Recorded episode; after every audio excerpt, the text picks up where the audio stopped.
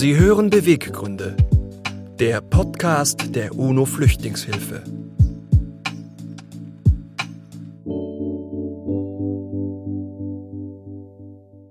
Herzlich willkommen. Wir freuen uns, dass Sie heute dabei sind. Mein Name ist Peter Ruhnstruth-Bauer. Ich bin der Geschäftsführer der UNO Flüchtlingshilfe, dem deutschen Partner des Flüchtlingshilfswerks der Vereinten Nationen, kurz UNHCR. Und ich bin Nora Abuon, Journalistin beim WDR und daneben Freimoderatorin. Gemeinsam mit Peter Ruhnstrothbauer begleiten wir Sie durch die nächste halbe Stunde in unserem Podcast Beweggründe. Die UNO-Flüchtlingshilfe ist seit 40 Jahren in Deutschland aktiv. Gemeinsam mit unseren Unterstützerinnen und Unterstützern mobilisieren wir für die weltweiten lebensrettenden Einsätze des Flüchtlingshilfswerks der Vereinten Nationen. Und in Deutschland unterstützt die UNO-Flüchtlingshilfe Initiativen und Projekte für Geflüchtete. In der zweiten Staffel unseres Podcasts Beweggründe möchten wir mit unseren Gästen über Flucht, die Ursachen, Routen und ihre ganz eigenen persönlichen Erfahrungen sprechen. Es erwartet Sie eine Mischung aus persönlichen und Expertinnengesprächen, die uns Erklärungen bieten und uns helfen, die Geschehnisse weltweit besser einzuordnen. Die Zahl der Geflüchteten weltweit steigt weiter an. Mittlerweile sind mehr als 84 Millionen Menschen weltweit auf der Flucht. Eine unfassbar große Zahl. Und das Thema Flucht und ihre ganz eigene Geschichte wollen wir heute mit unserem Gast Muhana Taha besprechen. Herzlich willkommen, Herr Taha. Einen schönen guten Tag Ihnen beiden und lieben Dank für die Einladung. Hallo und ein herzliches Willkommen auch von mir. Bevor wir über Flucht sprechen und Ihre ganz persönliche Geschichte, Herr Taha, möchten wir Sie unseren HörerInnen vorstellen. Ich versuche mich hier kurz zu fassen, denn ja, auf das meiste gehen wir natürlich ganz ausführlich gleich gemeinsam ein. Sie sind Psychologiestudent und angehender Therapeut und leben in Berlin. Neben Ihrem Studium setzen Sie sich sehr für Geflüchtete ein, etwa als Wohngruppenbetreuer, Workshop-Dozent oder auch Dolmetscher. Sie selbst sind 2015 aus Syrien nach Deutschland geflohen und können aus eigener Erfahrung sprechen, wie es ist, seine Heimat zu verlassen. Gemeinsam mit ihrer Mutter haben sie vor fast sechs Jahren diese gefährliche Reise über das Mittelmeer auf sich genommen und dabei vieles, auch Traumatisches erlebt. Heute sind Sie hier und bereit, mit uns darüber zu sprechen. Herzlich willkommen, Mohanna Taha. Schön, dass Sie hier sind. Und ich hoffe, ich habe keine wichtige Station jetzt weggelassen, wenn Sie da noch was hinzufügen möchten. Ich glaube, Sie haben sogar meine Biografie der letzten sechs Jahre sehr gut zusammengefasst. In der Kürze. Wunderbar. Vielen Dank. Wunderbar, dann wollen wir gleich beginnen und ich würde Sie als erstes fragen wollen, ob Sie etwas über Ihr Heimatland Syrien uns berichten können, vielleicht ganz besonders intensive Momente, die Sie als Jugendlicher in dem Land erlebt haben. Also ich bin in Aleppo geboren worden und bin dort aufgewachsen, habe ungefähr so 25 Jahre meines Lebens dort verbracht.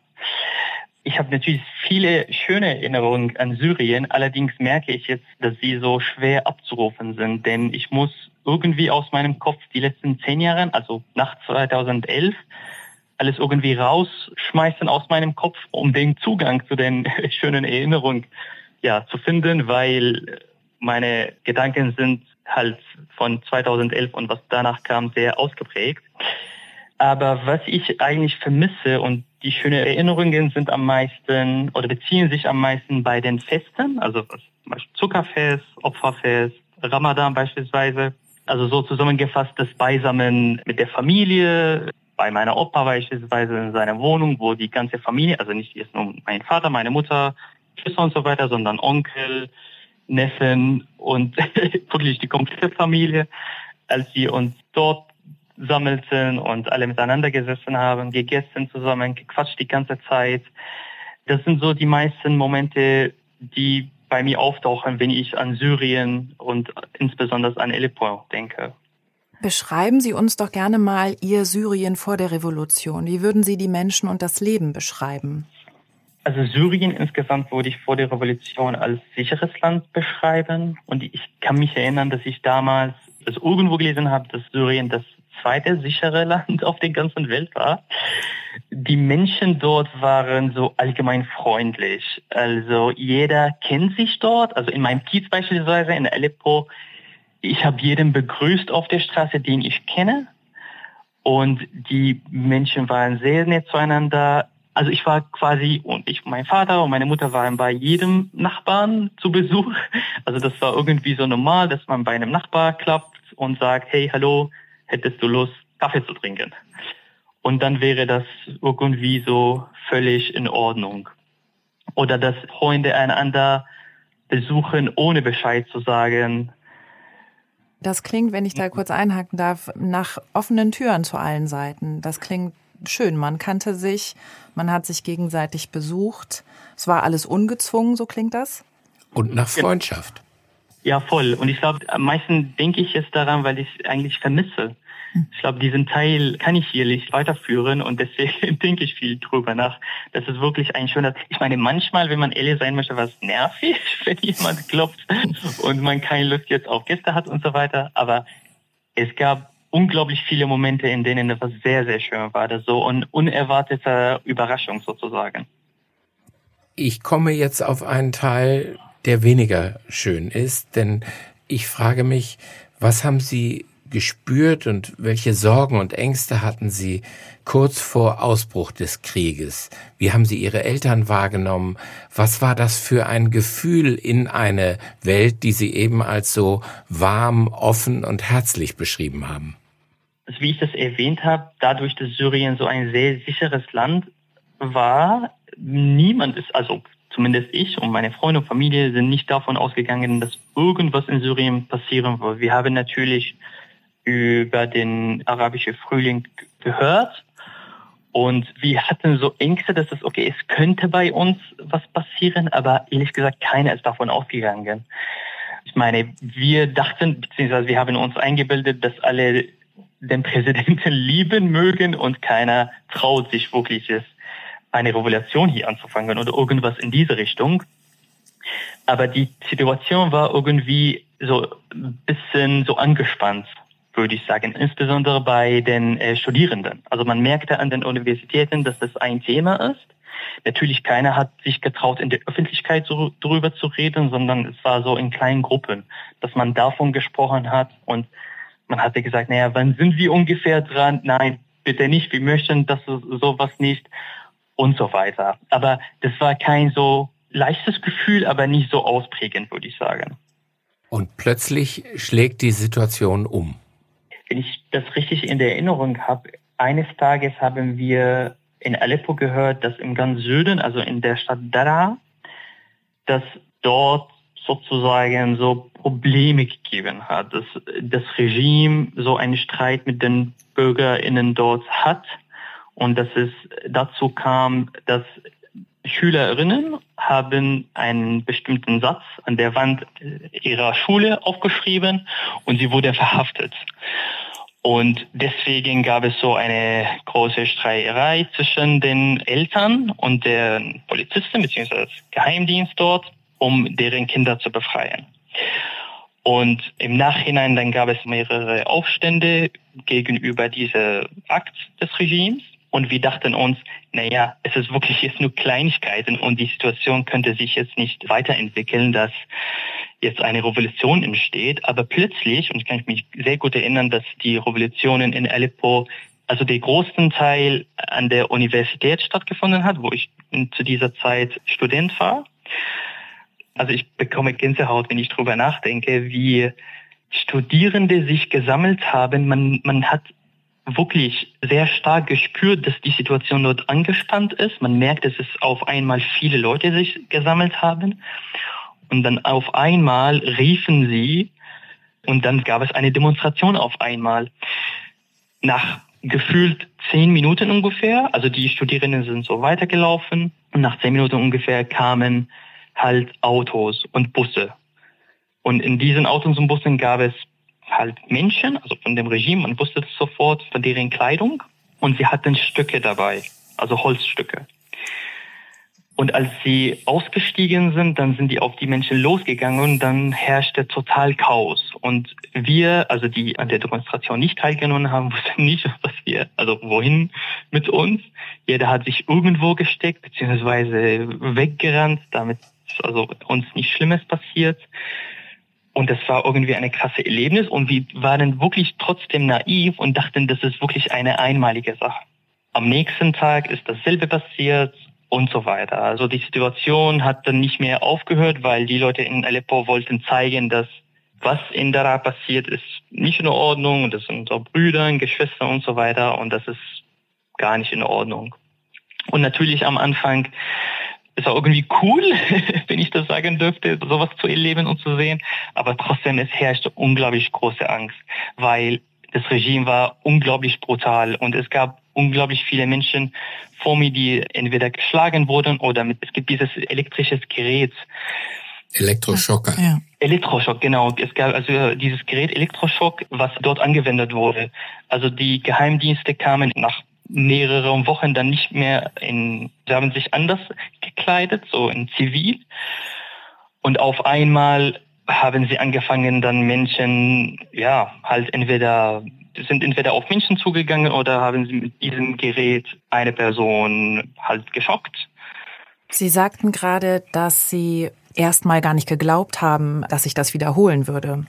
Wann war Ihnen denn klar, dass das kein einmaliges Erlebnis war, dass sich da wirklich etwas komplett verändert hat?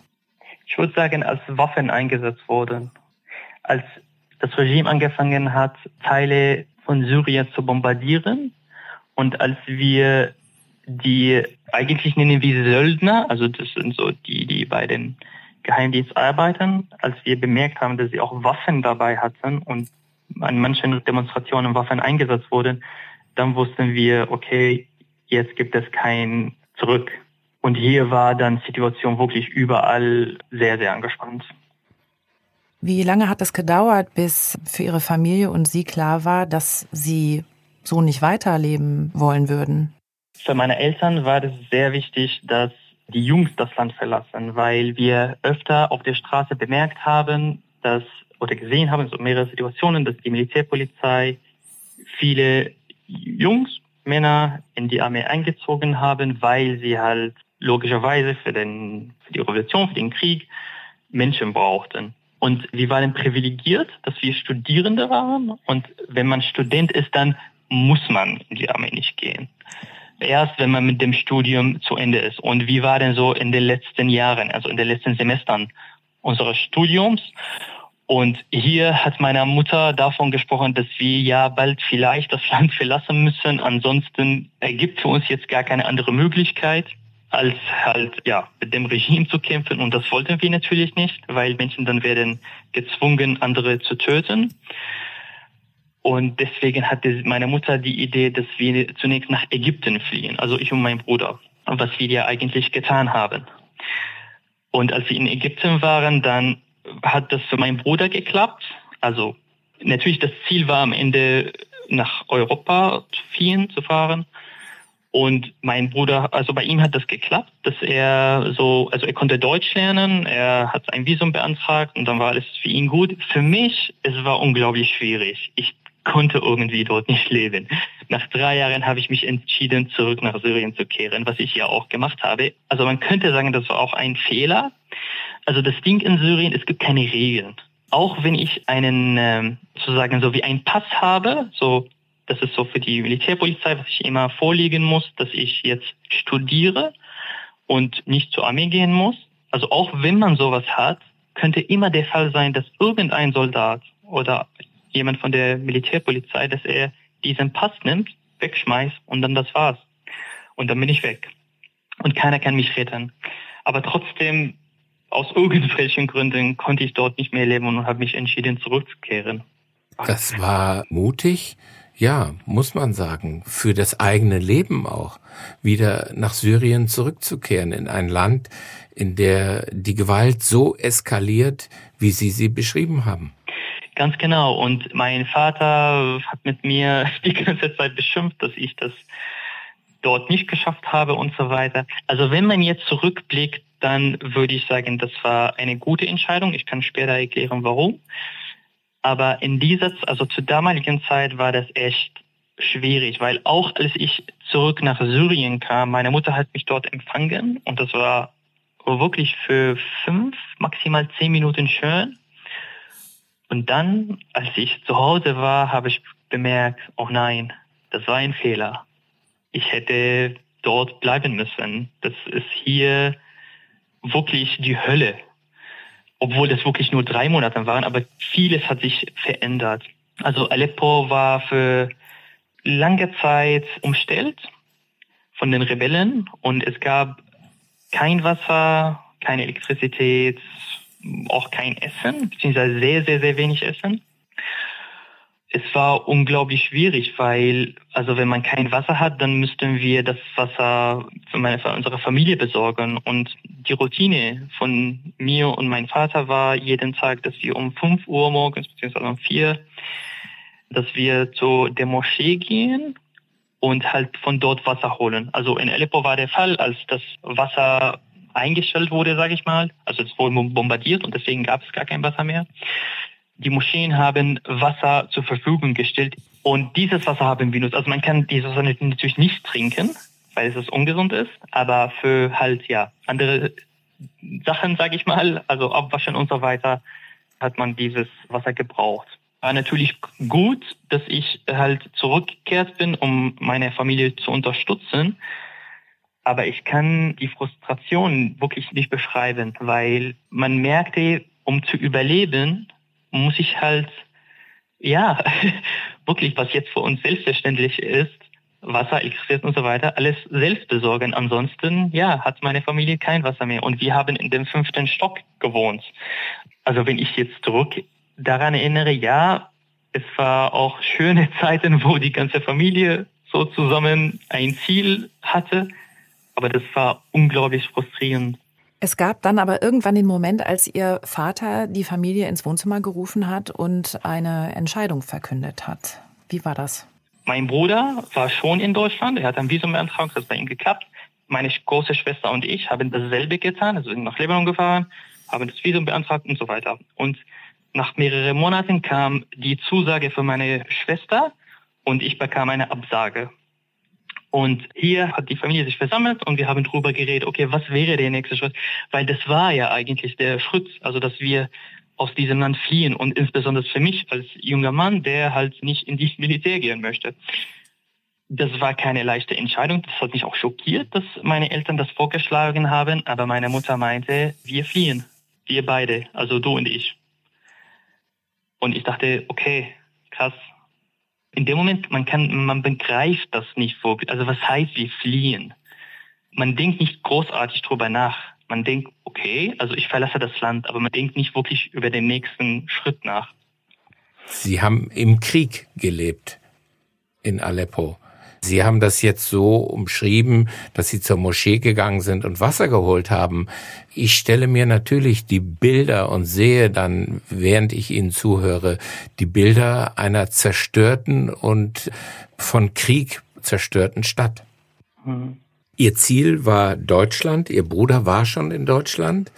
Und konnte man sich vorstellen, wenn man gar nicht weiß, wie der nächste Schritt am nächsten Tag aussieht, wie die Flucht nach Deutschland ein vollkommen anderes, ein neues Leben bedeuten kann? Ich würde sagen, in dem Moment hatte ich nicht großartig über das Ziel nachgedacht, weil das Ziel für mich damals war unerreichbar. Es lag daran, dass die Grenze sehr dicht waren in Syrien und wenn man halt in den Libanon fahren möchte oder in die Türkei, also müsste man, wenn man den legalen Weg nehmen möchte, von Aleppo aus nach Damaskus fahren. Das ist normalerweise in dem Bus vier Stunden. Und dann von Damaskus nach in den Libanon und dann in die Türkei. Also so war der normale Weg. Aber wir wussten, dass das nicht leicht sein wird. Denn es gibt auf dem Weg mehrere Fronten, sage ich mal. Es gab viele Checkpoints. Meine Mutter hat das interessanterweise aufgeschrieben, hat eine Liste dabei, als wir geflogen sind. So, wir saßen im Bus, hat Liste aufgeschrieben, wann jedes Checkpoint auf uns zugekommen ist. Und das war ungefähr 63 oder 64. Und mein Kopf war die ganze Zeit damit beschäftigt. Wie kann ich jetzt einfach das Land hier verlassen, ohne dass irgendwas Schlimmes mir passiert? Wie ich das erwähnt habe, es gibt keine Regeln. Also das heißt, es könnte sein, dass ein Soldat, der nicht gut gelaunt ist, der sagen könnte, hey du, weil die meisten sind in meinem Alter. Ich steig mal aus, du bleibst hier. Niemand kann irgendwas dagegen tun. Und deswegen war ich die ganze Zeit damit beschäftigt, halt, ich möchte entkommen. Und wenn ich dann Syrien verlasse, dann denke ich drüber nach. Ich hatte natürlich so ab und zu mal bestimmte so Fantasien oder Vorstellungen über Deutschland, wie es aussieht und so weiter.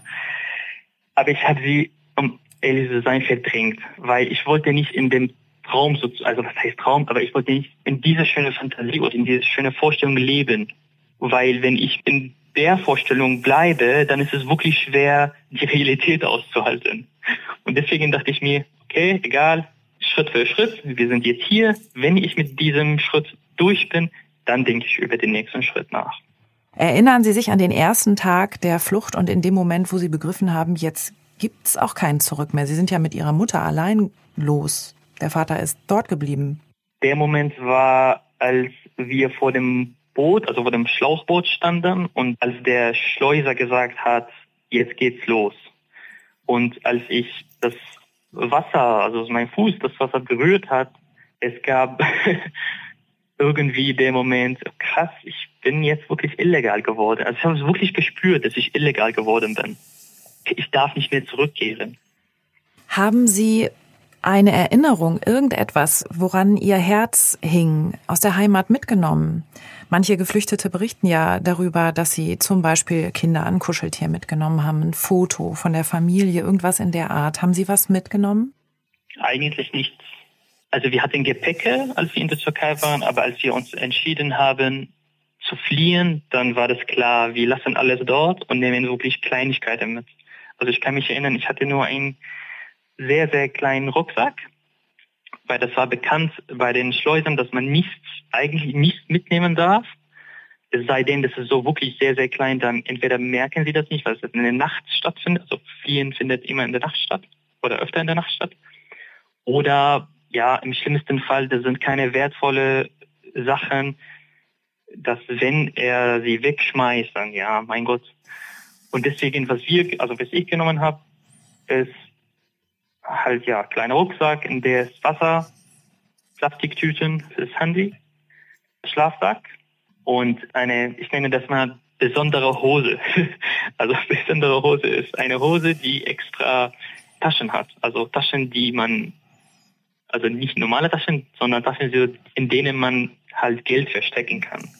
Weil es gab das Gefahr natürlich auf dem Weg, dass jemand uns beklaut und so weiter. Und wenn sie uns schnell so suchen, dann finden sie in den Taschen nicht. Und deswegen, genau, hatten wir diese spezielle Hose.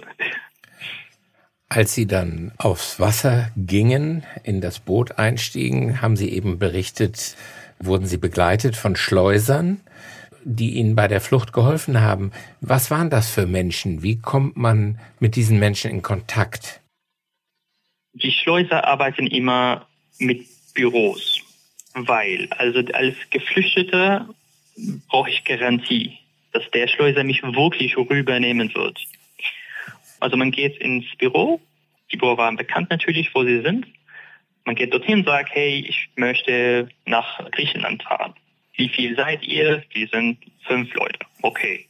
Dann kostet das pro Kopf 1000 Dollar oder sowas in diese Richtung. Also zu meiner Zeit hat das 1000 Dollar gekostet. Man legt das Geld dort bei dem Büro und bekommt einen Code. Nach mehreren Tagen wird man angerufen und man bekommt die Nachricht, okay, heute ist der Tag. Also ihr werdet dann fliehen. Und man geht dann dorthin zum Treffpunkt. Das ist dieser Platz, in Izmir und dann wurde man halt mit dem Bus zu einer bestimmten Stelle gefahren und dort halt dann findet die Flucht statt. Die Menschen, also die Schleuser sind, die, ich, ich würde vermuten, das ist wirklich eine reine Vermutung, dass sie alle Türken sind. Aber die Leute, mit denen wir gearbeitet haben, also die Leute, die im Büro gearbeitet haben, waren Sura. Also wegen der Kommunikation, Sprache und so weiter. Aber die Menschen, die halt uns beispielsweise zu der Stelle, wo wir dann äh, das Schlauchboot aufgepumpt haben und wo wir geflohen sind und so weiter, das waren halt Türken, würde ich vermuten, weil halt sie nur auf Türkisch geredet haben. Und ja, also was jetzt für Menschen sind sie, ich glaube, normale Menschen, wo ich sage, die Stimmung war sehr, sehr angespannt. Man merkte das sofort. Und man kann das natürlich verstehen, weil wenn jemand festgenommen wird, dann geht man, ich glaube, ins Knast für mehrere Jahre. Auf dem Platz, also in diesem, in Izmir, es gab daneben einen Park und der Park war sehr bekannt für sowas. Also wir sind nur, damit wir das probieren, einmal dorthin gegangen. Also wir hatten schon einen Schleuser, aber wir wollten unbedingt dorthin gehen, um dann zu schauen, was da gibt. Also man geht in den Park, das ist wirklich ein normaler Park, man sitzt dort ich weiß nicht, ob wir auffällig waren, weil wir so einige Gepäcke hatten oder das so der Fall ist. Aber jedenfalls, wir sind dorthin gegangen, haben uns gesessen und das hat ungefähr eine Minute gedauert, bis jemand auf uns zugekommen ist, hat uns auf Türkisch angesprochen, gefragt, ob wir fliehen. Wir hatten nur eine Person dabei, die Türkisch konnte. Und wir haben abgesagt. Nach fünf Minuten kam eine andere Person, die uns auf Arabisch angesprochen hat und so weiter. Also man wusste, wenn man einen Schleuser finden möchte, dann könnte man dorthin gehen. Das ist leicht. Es sei denn, man kann über Facebook, ich weiß nicht warum Facebook, aber Facebook war die Webseite, in der man sowas finden kann. Man kann auf Facebook recherchieren und dann die Büros finden. Also man kann die Adresse von den Büros finden, man kann dorthin gehen und dann nach einem Schleuser fragen. Gehen wir zurück aufs Boot. Sie haben gesagt, Ihre Mutter äh, kann nicht schwimmen, konnte nicht schwimmen. Wie haben Sie sie denn wahrgenommen? Ich könnte mir vorstellen, dass sie furchtbare Angst hatte. Ich habe diese Gedanke versuche ich mein Bestes zu verdrängen, weil ich mir das nicht vorstellen möchte, was passieren könnte, wenn das mit dem Boot nicht geklappt hat, weil meine Mutter kann nicht schwimmen. Aber es hat geklappt. Und es waren nicht eine Stunde, wie man ihnen gesagt hatte, sondern sie waren fünf Stunden auf dem Meer. Was gibt einem da Hoffnung? Was gibt einem da Halt in diesen fünf Stunden? In dem Moment, als ich auf dem Boot saß, ich war meinen Gedanken sehr, ich weiß nicht, ob es ambivalent das richtige Wort ist. Also einerseits habe ich über Gott nachgedacht, obwohl ich jetzt nicht wirklich mich als religiöser Mensch bezeichnen würde. Ich habe mich ausgeliefert gefühlt. Ich kann nichts machen und ich kann mich wirklich nur auf Gott verlassen. Und man verdrängt alle andere Gedanken, also dass wir das nicht schaffen oder so, denkt man einfach nicht drüber nach. Man ist in dem Moment präsent. Ich war die ganze Zeit bei meiner Mutter also ich habe sie gar nicht gesehen auf der ganzen Fahrt. Sie saß weit weg von mir, weil es war so, dass die Frauen zunächst ins Boot einsteigen und dann die Kinder und dann die Männer. Und wenn die Frauen zunächst ins Boot einsteigen, dann nehmen sie halt so einen Platz und dann die Männer und das Boot ist riesig. Also man kann wirklich die andere Person gar nicht sehen. Ich konnte mit sie reden. Wir haben die ganze Zeit so gesprochen und so weiter. Ich konnte sie gar nicht sehen. Und auf der anderen Seite hatte ich so Schuldgefühle, dass wenn irgendwas Schlimmes passiert, dann bin ich schuld. Und ich habe mir das Gesicht meines Vaters vorgestellt, dass er vor mir ist und er mich anschreit, warum ich das nicht geschafft habe und warum meine Mutter jetzt tot ist. Und deswegen war es irgendwie, ja, es war schwierig, aber ja, Gott sei Dank, nach vier Stunden ungefähr hat die Sonne gescheint und wir konnten mehr sehen sozusagen und die Wellen waren nicht so wild wie am Anfang. Und wir haben gemerkt, okay, wir sind nicht wirklich noch da, aber der schwierige Teil ist jetzt halt vorbei. Was können Sie sagen, was macht das mit einem Menschen, seine Heimat aufzugeben und so in ein neues Leben zu starten? Das ist äh, eine sehr, sehr, sehr gute Frage. Also ich würde sagen, es gibt gleich zwei Seiten, so eine positive und eine negative Seite.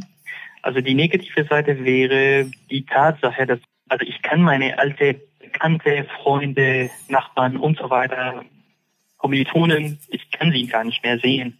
Und insbesondere in damaligen Konstellationen nicht mehr. Ja, das stimmt, dass ich hier jetzt meine Freunde wieder habe, also die Freunde, die ich aus Syrien kenne.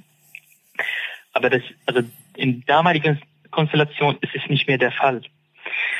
Und dass ich meine Heimat verlassen habe, heißt, dass ich jetzt auch meine Sprache sozusagen, ja, also ich spreche natürlich weiter Arabisch und so weiter, aber ich kann meine Muttersprache bei der Arbeit, in der Uni, im Alltag auch nicht benutzen und das macht was mit einem.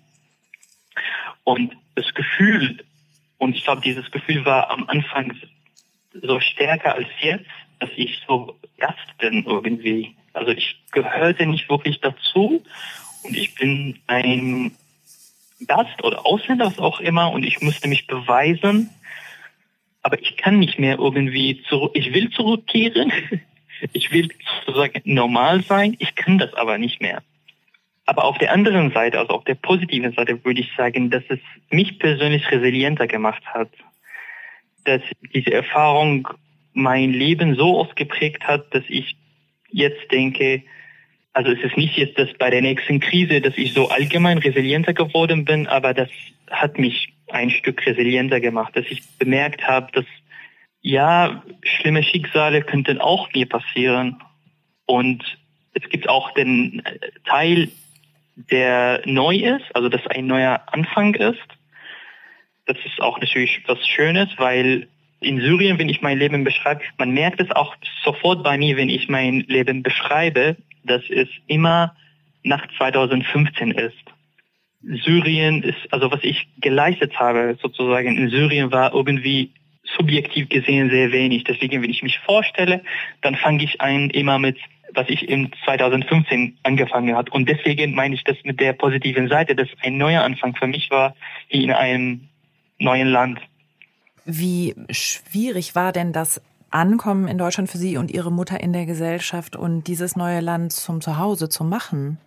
Also als wir in Deutschland frisch angekommen sind, dann hat mein Bruder uns abgeholt und ich glaube, die Tatsache, dass mein Bruder und meine Schwester da waren, hat dazu beigetragen, dass wir uns schneller wohlgefühlt haben. Also wir wussten irgendwie, okay, es gibt zwei Mitglieder der Familie, die dort sind, die seit sechs Monaten oder ein Jahr dort sind. Und deswegen ist es irgendwie sicher. Also das hat auf jeden Fall meine Mutter und ich viel geholfen und meine mir viel geholfen, dass wir irgendwie schneller ankommen. Also wir wussten auch, wie die Schritte aussehen, wie man einen Asylantrag anstellt und so weiter, weil mein Bruder schon alles recherchiert hat und so weiter. Meine Mutter und ich hatten auch klare Ziele, was auch geholfen hat. Also meine Mutter hat das Ziel, meine kleine Schwester und meinen Vater hierher zu holen durch die sogenannte Familienzusammenführung. Und ich hatte das Ziel, ich möchte die Sprache so schnell wie möglich lernen. Und ich weiß nicht, ob es eine Glückssache ist, aber ich würde sagen, wir haben immer die richtigen Menschen getroffen. Also die Sozialarbeiterin. Ich erzähle uns die Vorgeschichte. Also wenn man einen Antrag stellt, dann wird man, also das BAMF wird Menschen dann zuteilen. Und wir wurden nach Neuruppin zugeteilt. Wir sind in einer, in dem sogenannten Übergangswohnheim gelandet. Und dort gab es zwei Sozialarbeiterinnen, die halt unglaublich, wirklich sehr, sehr nett waren und uns viel weiter geholfen haben. Ich würde sagen, sie haben viel dazu beigetragen, dass ich und meine Mutter genau gemacht haben, was wir wollten. Also sie haben bei der bei dem Antragstellung geholfen. Sie haben mir persönlich geholfen, als ich angefangen habe, die Sprache lernen zu wollen. Und ich habe auch eine Freundin kennengelernt, die mir privat die Sprache beigebracht hat. Also die Menschen, die uns empfangen haben, haben wirklich den großen Teil oder ich könnte sagen, dass wir uns bei denen bedanken, dass sie uns so herzlich willkommen heißen und dass sie uns ja beim Ankommen unterstützt haben. Die Familienzusammenführung, ist das geglückt? Ja, also nach einem Jahr ungefähr, dann hat das geklappt, dass meine Schwester, sie war Gott sei Dank unter 18 Jahre alt, minderjährig und das war nur bei den Ehrkatzen und Minderjährigen erlaubt. Wir haben einen Antrag gestellt, nach einem Jahr hat es geklappt und wir sind jetzt, also die Familie ist jetzt äh, komplett in Deutschland. Wie groß ist denn vielleicht ja die Sehnsucht, die Hoffnung, die Gedanken daran, vielleicht doch nochmal zurückzukehren und sei es nur zu Besuch? Glaube, es interessant, meine Gedanken in den letzten sechs Jahren zu verfolgen, weil als ich neu ankam, ich habe nie über Aleppo nachgedacht. Also sehr, sehr wenig. Und insbesondere als mein Vater und meine kleine Schwester hier angekommen sind, dann war das für mich irgendwie, also Aleppo war irgendwie sehr so in dem Background. Und als ich Deutschland verlassen habe, also ich, weiß ich, nach Italien oder Polen, außerhalb Berlin sogar gereist bin, dann habe ich interessanterweise meine Wohnung in Berlin vermisst. Allerdings im Laufe der Zeit und nach sechs Jahren jetzt wünsche ich mir natürlich, dass ich irgendwann zurückkehren kann, vielleicht für eine Woche, aber dass ich dort weiter lebe, ich weiß nicht, ob das realistisch sein wird.